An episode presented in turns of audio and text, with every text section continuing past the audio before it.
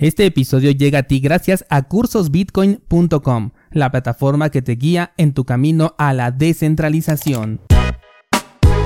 Los mineros aceptan las reglas internas del pool, así como también aceptan la centralización en el control de los fondos cuando se unen voluntariamente, en este caso a F2 Pool. La semana pasada el tema que tuvo los reflectores puestos fue el de la transacción de Bitcoin que pagó 19 BTCs completos por tema de comisión. Y aunque el tema ya fue cerrado, ya la semana pasada te comenté que los fondos pues eran de PayPal, que quien realizó la transacción con el error era Paxos, pues hay un punto final que quiero comentar sobre este evento en el episodio del día de hoy. Y es que el pool de minería devolvió los fondos íntegros a Paxos en este caso y esto como pues prácticamente todo lo que sucede alrededor de Bitcoin causó algo de controversia. ¿Por qué la controversia? Bueno, porque se comenzaron a cuestionar si la decisión del pool fue la correcta y si hubiera tomado la misma medida en caso de no haber sido una empresa sino una persona la que hubiese cometido este error. O sea, estamos hablando de una especie de preferencia por el hecho de tratarse de una empresa, Paxos PayPal en este caso. Y bueno, en este tema hay varios puntos que podemos tocar. El primero de ellos es que el pool, desde que identificó la transacción, dijo abiertamente que quien estuviera detrás del error se pusiera en contacto para que le devolvieran los fondos. Y esto sin saber todavía que se trataba de una empresa, porque para el momento en el que lo dijo todavía eh, habían dudas de, pues, eh, de quién estaba detrás de esta transacción, de quién había cometido el error.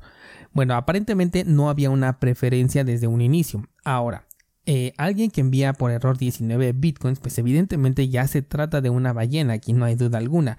Tampoco hacía falta mucha investigación para darse cuenta de que era una empresa. Aunque no supiéramos todavía el nombre de la empresa, ya podías especularlo. Yo mismo te comenté en el análisis superficial que le hice a la blockchain de Bitcoin que, encontré transacciones muy consecutivas, lo cual ya indicaba que eran transacciones automatizadas y esto normalmente pues lo hacen las empresas grandes, casas de cambio centralizadas en su mayoría.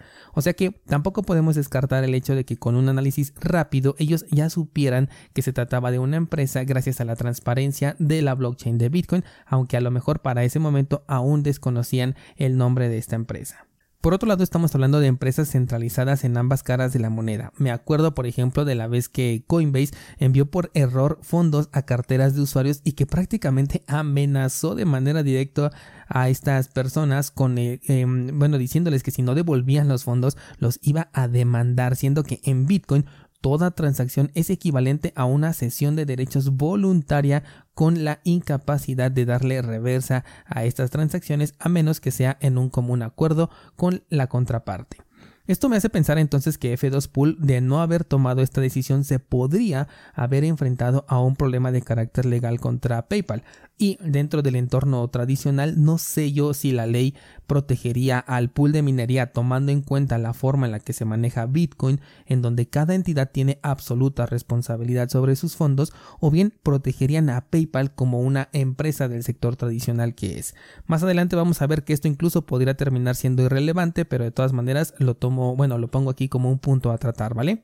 El siguiente punto es la cesión de derechos. Cuando un minero se une a un pool es porque ofrece su poder de minado a cambio de que las recompensas se repartan entre todos los participantes. Pero en este caso resulta evidente que el pool puede tomar control de los fondos y puede no repartirlos entre los participantes si así lo desean. Esto es normal, es eh, previamente conocido, para nada es una sorpresa, simplemente lo menciono. De hecho, hasta lo vimos, por ejemplo, en Venezuela, eh, cuando platicamos sobre la noticia de que ya era legal minar, pero únicamente podías participar en el pool que ofrecía el gobierno. Y de hecho lo criticamos en su momento porque pues podían hacer precisamente lo que está ocurriendo aquí, ¿no? Lo que el, el, hecho de controlar los fondos, detenerlos y no enviárselos hacia los participantes, hacia los mineros, quienes, quienes finalmente son quienes están poniendo pues el poder de minado. Y además, siendo el gobierno de Venezuela el que estaba por detrás, bueno, pues todo era muchísimo más cuestionable, ¿no? Entonces es interesante porque por un lado imagina que tú eres un participante de este pool y sabes que te corresponde una parte proporcional de estos 19 BTCs. Sin embargo, quienes tienen el control del pool deciden que no, que van a regresar esos bitcoins porque pues se trató evidentemente de un error de dedo. o bueno, en este caso de un error de un programa, ¿no? Porque eran transacciones automatizadas. Vaya que aquí es donde se pone complicada la cosa. Los mineros aceptan las reglas internas del pool, así como también aceptan la centralización en el control de los fondos cuando se unen voluntariamente, en este caso a F2 Pool, por lo que en teoría saben que cosas como esta pues pueden pasar. Es más o menos como cuando alguien tiene un balance dentro de, no sé, vamos a decir Celsius, y bueno, Celsius decide suspender de manera indefinida los retiros por la razón que sea. El usuario, en este caso voluntariamente, le entregó ese poder de decisión sobre su dinero a una empresa centralizada y pues ahora tiene que aceptar esa responsabilidad. Lo mismo con los mineros que están unidos a un pool. Ahora, si todo esto lo vemos en los términos de Bitcoin, o sea, tomando en cuenta su forma de operar bajo el protocolo y el consenso, los 19 Bitcoins cayeron en una dirección que estaba controlada por F2 Pool, lo cual le da control total a esta empresa sobre los fondos y lo que decida hacer. Aquí en este podcast hemos dicho muchas veces, si no son tus llaves, no son tus monedas. Bueno, pues en este caso estamos hablando de las llaves de F2 Pool, por lo tanto son sus monedas. Así que bajo las estrictas reglas del código, F2 Pool puede hacer lo que quiera con esas monedas. Ya si algún participante, o sea, algún minero que esté participando con F2 Pool, si no le gusta esta práctica, puede irse directamente a otro pool, puede armar su propio pool con sus propias reglas o bien puede minar en solitario, ya que todos los mineros están ahí por voluntad propia. Finalmente déjame comentarte la parte que a mí me parece más interesante, y es que en estas dos transacciones Bitcoin funcionó como está programado para hacerlo. Bitcoin es utilizado por personas, las personas llegan a acuerdos peer-to-peer y Bitcoin funcionó como el medio de intercambio de valor entre estos pares con un previo acuerdo. Nos puede parecer justo, injusto, conveniente, podemos hablar incluso de un favoritismo hacia una empresa, etc. Pero especialmente en este podcast le hemos dado mucha importancia a la libertad de uso de tus propios Bitcoin, por lo que por un lado pues respeto la decisión tomada por F2 Pool y por el otro me da gusto saber que tenemos un medio de intercambio de valor en donde un tercero no puede tomar decisiones por ti.